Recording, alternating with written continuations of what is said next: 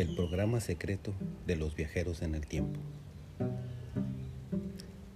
Un grupo de devotos del Señor Krishna, de diferentes órdenes y estados de la vida, residentes de diferentes ciudades en el mundo, unieron sus esfuerzos para llevar a cabo el desarrollo del programa Juego Maya, que incluye en su estructura el proyecto de los viajes en el tiempo, que mediante el uso de los calendarios precolombinos y sus combinaciones matemáticas les ayudaría para organizar a un grupo de 260 participantes con la finalidad de cubrir las 260 personalidades de las combinaciones de los kines del calendario Solkin Maya. Y una vez realizada la selección, asegurarse que la mitad de los participantes cumpliera con el requisito de ser un ferviente investigador y usuario de los medios tecnológicos del siglo XXI y además de eso, que fuera no creyente de que existe una causa suprema. Por el otro lado, la otra mitad de los participantes cumpliera con el requisito de no sentirse tan atraídos a la tecnología y además creyera en la existencia de una causa suprema. Ambos tendrían el objetivo de lograr los viajes en el tiempo, los primeros a través de experimentos con los medios tecnológicos del siglo XXI y por el otro lado, los creyentes quienes tendrían que lograr el mismo objetivo de los viajes en el tiempo, pero sin la utilización de la tecnología, y solo tendrían por herramientas su cuerpo físico de cinco elementos y su cuerpo sutil compuesto de su mente, inteligencia y ego falso, y además solo con el uso de técnicas ancestrales y naturales. El programa de viajeros en el tiempo desde su inicio tenía como objetivo secreto el estudio de los comportamientos que resultara del uso de las diferentes herramientas, tanto como los que formaban parte en el programa tecnológico como los que formaban parte en el programa de las técnicas y memorias ancestrales. Ambos contarían con todo el apoyo personal y financiero para que se sintieran motivados de llegar hasta el fondo de sus estudios, investigaciones o procesos, como resultado de cada introspección. Por otro lado, el grupo de creyentes intentaría interiorizar en los pormenores del primer viajero del tiempo y el espacio que se tiene registrado en la literatura y filosofía védica y que data de hace más de 5.000 años, que es conocido como uno de los hijos más queridos del creador del universo, el señor Brahma, quien como el más sabio y devoto de sus hijos es conocido como Narada Muni aunque en realidad el estudio secreto sería realizar la pregunta de la tesis propuesta y que dice, el uso de qué herramientas entre las externas e internas hace de la experiencia de la búsqueda de los objetivos más feliz o felices a los participantes.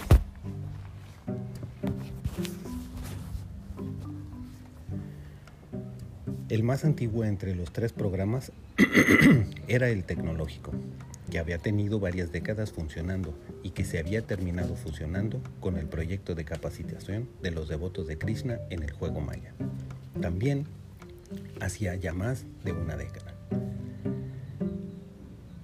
Quienes habrían iniciado el proyecto en fusión con la otra compañía, tratando de involucrar a los participantes que habían sido contratados en la empresa fusionada como científicos y técnicos en las investigaciones, para que voluntariamente participaran en dinámicas y capacitaciones lúdicas. Más, eso sí, los siguientes participantes elegidos para las investigaciones tendrían la obligación de hacerlo como parte de las dinámicas de capacitación y puntos de referencia del proyecto de investigación secreto. En su primera etapa de desarrollo, el programa de capacitación general de los participantes incluiría en el seguimiento del calendario Solkin Maya, cuyo objetivo, como punto de referencia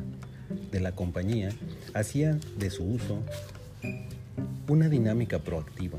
ofreciendo a los participantes, a quienes se terminasen llamando jugadores, una posibilidad expansiva en las referencias de los kines mayas en las 260 combinaciones diferentes y que solo se repetía cada nueve meses. Tiempo perfecto para cada reorganización y vista de resultados de los proyectos. En esa primera etapa, una vez funcionadas ambas compañías, La tecnológica que de acuerdo a sus resultados tenía más de cuatro décadas trabajando en sus investigaciones y la cual en el momento de fusión había tenido ya resultados asombrosos, pero por desgracia no con muy buenos resultados en sus participantes, creyeron que buscando una alternativa que fuera más allá de su capacidad de entender sus limitaciones, buscara y encontrara en el proyecto de capacitación de los devotos de Krishna una opción innovadora y que a su vez encajaba perfectamente con su propia necesidad de expansión. Por lo que, uniendo sus objetivos, se decidieron compartir sus propios intereses en lo que ellos podrían considerar una fusión perfecta para los intereses de ambas partes. Por lo tanto, en la primera fase de la fusión, modificar el conocido calendario gregoriano por el de 13 lunas, junto con el Solkin de 13-20 dígitos para la empresa de las cabañas de la primavera, y organizar a todo tipo de agendas internas, reuniones, experimentaciones y demás objetos o situaciones capaces de ser calendarizados resultara un reto y divertido. Y entonces todos los participantes deberían seguir los detalles conforme al programa y de ahí partir para la primera fase de los estudios de investigación del comportamiento. El programa del juego Maya estaba dividido en cuatro programas o subprogramas. 1. El programa general del seguimiento del calendario y la capacitación mediante coaches especializados que se llevaría a través de medios remotos en su mayoría y algunas exposiciones generales y asesorías particulares. Las actividades generales se transmitirían generalmente los días color azul. 2. El programa Viajeros en el Tiempo o Tech Group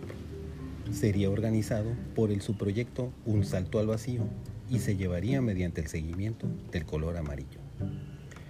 El programa Viajeros en el Tiempo o Earth Group sería a su vez organizado por el subproyecto Prakriti, la naturaleza material, a través del subproyecto Conoce tu propia naturaleza y se llevaría mediante el seguimiento del color rojo. Y por último, el programa de viajeros en el tiempo, o Bhakta Group, que sería a su vez organizado por el título El sirviente del sirviente a través del subproyecto Narada Muni o en su seudónimo El Argonauta, y se llevaría mediante el seguimiento del color blanco.